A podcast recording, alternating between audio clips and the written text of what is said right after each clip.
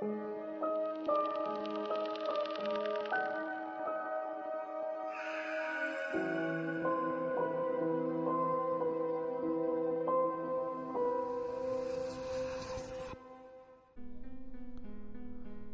大家好，我是 Jake。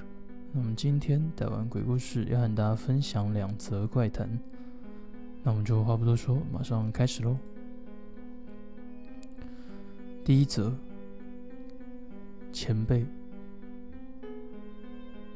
这是我在职场上的故事。工作的地方有一位前辈，不仅照顾人，工作上虽然没有到超强，但因为做的确实，也会有客户指明希望由他来负责工作。不过有点让人困扰的是，他异常的重视自己的家人，一旦提到太太和女儿的事，就说个没完没了。像是休假日隔天，也会拿照片炫耀说跟家人做了什么，去了哪里等等。到这里还只是个好爸爸而已，但问题是他的太太和女儿都已经到另一个世界去了。除了这点以外，真的是个很可靠的人，也不会造成工作上的不便，因此大家都不提这件事的过着日子。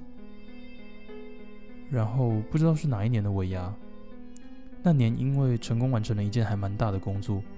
尾牙办得相当豪华，前辈心情也是从未有过的好，灌了平常绝对不会超过的酒量，结果变得别说是走路，连椅子都坐不住。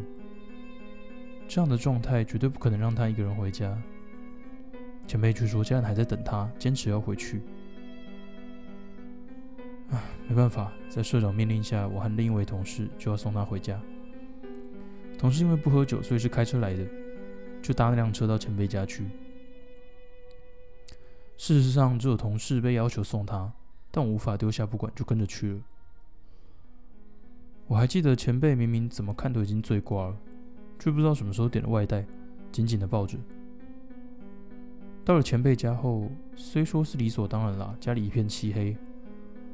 稍微恢复了的前辈笑着说：“啊，都已经睡觉了。”前辈想说，至少给我们倒杯茶吧。我们都以已经凌晨为由拒绝。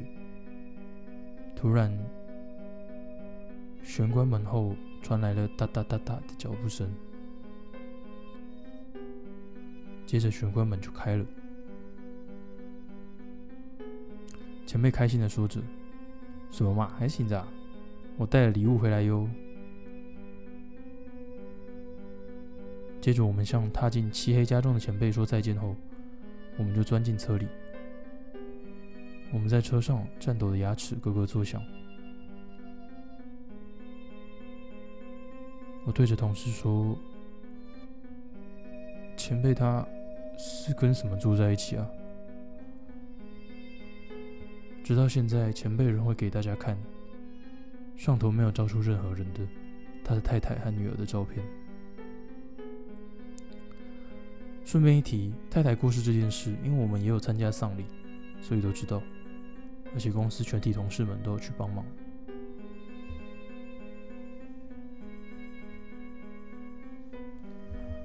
第二则日记，我其实算是个离不开奶奶的小孩，即便上了国中，也经常到奶奶家去玩。是父亲这边的奶奶。不过，父亲在我还很小的时候，因为出了意外而过世了。奶奶因为父亲很早就去世了，所以很疼爱我这个唯一有血缘关系的孙子。但是不晓得母亲是不是跟奶奶感情不太好，一次也没有去过奶奶家。每个星期天的中午前，跟奶奶一起去神社参拜是我固定的行程。因为奶奶是个信仰很虔诚的人，即便是下雨天也一定会去参拜。从父亲过世没多久后，更是一次也没有缺席过。奶奶牵着我的那双手非常温暖，所以我也很喜欢一起去参拜。奶奶总是双手合十，敬上深深的鞠躬礼，然后会花相当长的时间闭着眼睛祈祷。而我总是只做简单的祈祷，在那之后就眺望着奶奶认真的侧脸。在参拜结束以后，我总会问奶奶。刚刚祈祷了什么呢？但是奶奶只会对我微微一笑，一次也没有回答过我。我对此并不引以为意，只是满心期待着每次回程必买的冰淇淋，和奶奶边聊天的走回家。不好意思，突然改变一下话题。我从小时候就有灵异体质，总是为灵障所苦，持续着几乎每天晚上都会被鬼压床的生活，罹患了失眠症。就算睡着了，脚也会被什么东西摸，肚子像被针一样的东西刺，一年比一年还要激烈。我和母亲也是有去灵媒那里很多次。除了被请求高额的收费之外，根本一点效果也没有，所以我也已经放弃了。到了国中三年级的时候，林障更是变本加厉，历经了多次的交通事故，每天晚上反复的被鬼压床，或者看见灵体让我产生的幻觉，以至于精神上出现毛病而没去上学。奶奶会在母亲出门上班的时候，到家里来握着我的手。和奶奶在一起的时间，是我唯一可以感到安心的时候。母亲因为工作的关系，总是很晚才回到家，不太有时间可以和我说话。由于每天都要呕吐，本想说会变成厌食症，却得了过食症。因为身体和精神上都长期处于不安，自杀了很多次都自杀未遂，持续着自杀失败后痛苦的活着。想死也死不了，这种最糟糕的状态，也变得无法和奶奶一起去参拜了。国中快毕业的时候，作为我唯一的精神支柱的奶奶过世了，我难过的痛哭。悲伤的我暂时避居在奶奶曾使用过的房间，一边抱着奶奶穿过的衣服，一边哭泣的日子持续了一段时间。但是即便是这种时候，母亲还是像什么事也没发生似的。如往常一般的正常上班，即使她是养育我的母亲，为此我却不由得对母亲产生了些许的怨怼。大约是奶奶过世的两个星期后，我发现我身边渐渐的不再发生灵障了。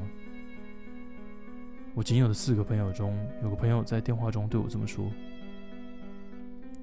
那是因为你奶奶将你的痛苦全部都一起带到天国了的缘故啊。”那时的我也在电话中大哭了。一年后，灵障全部消失，精神和身体也都恢复正常的我，不但能去函授的高中上课，也得到打工伙伴的支持，每天过着快乐的日子。后来因为奶奶家要变卖掉，所以我去了奶奶家要整理行李。而心情已经平复了的我，每天都会去扫墓，一整理壁橱。从里面找到了很多本用布包起来的奶奶的旧日记。那本日记每个星期天记录一次。我读了那本日记之后，不禁目瞪口呆。日记最初的一页是父亲过世的那一天。虽然我听到的是出意外过世的，但奶奶的日记里却写着父亲其实是自杀身亡的。自杀的原因是母亲的外遇。太过吃惊的我，不禁流下眼泪。但是翻到下一页以后，我却瞬间感到全身僵硬，冷汗直流。那上面彻头彻尾、满满的写着奶奶对我的愤恨。文章的开头从我是母亲和外遇对象所生的孩子开始，还写着真想杀死他，要是他死了该有多好，等等。日记里的奶奶跟我认识的完全不一样。我之所以会痛苦的想死，全都是因为奶奶在神社里做祈求的。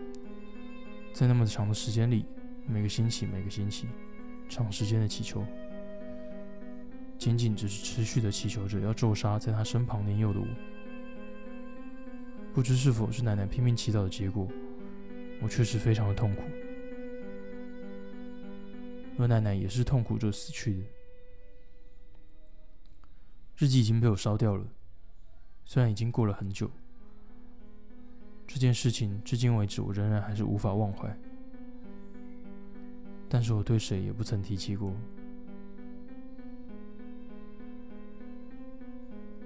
嗯，今天带完鬼故事就到这边告一个段落。如果有兴趣看一些其他比较刺激、精彩的直播画面的话，可以去我们的另外一个频道，叫做小鸡晚安。那边有会带大家深入一些深山啊、民宅之类的，或是废弃的民宿、医院，都有机会可以看到。那我们就下次见喽，拜拜。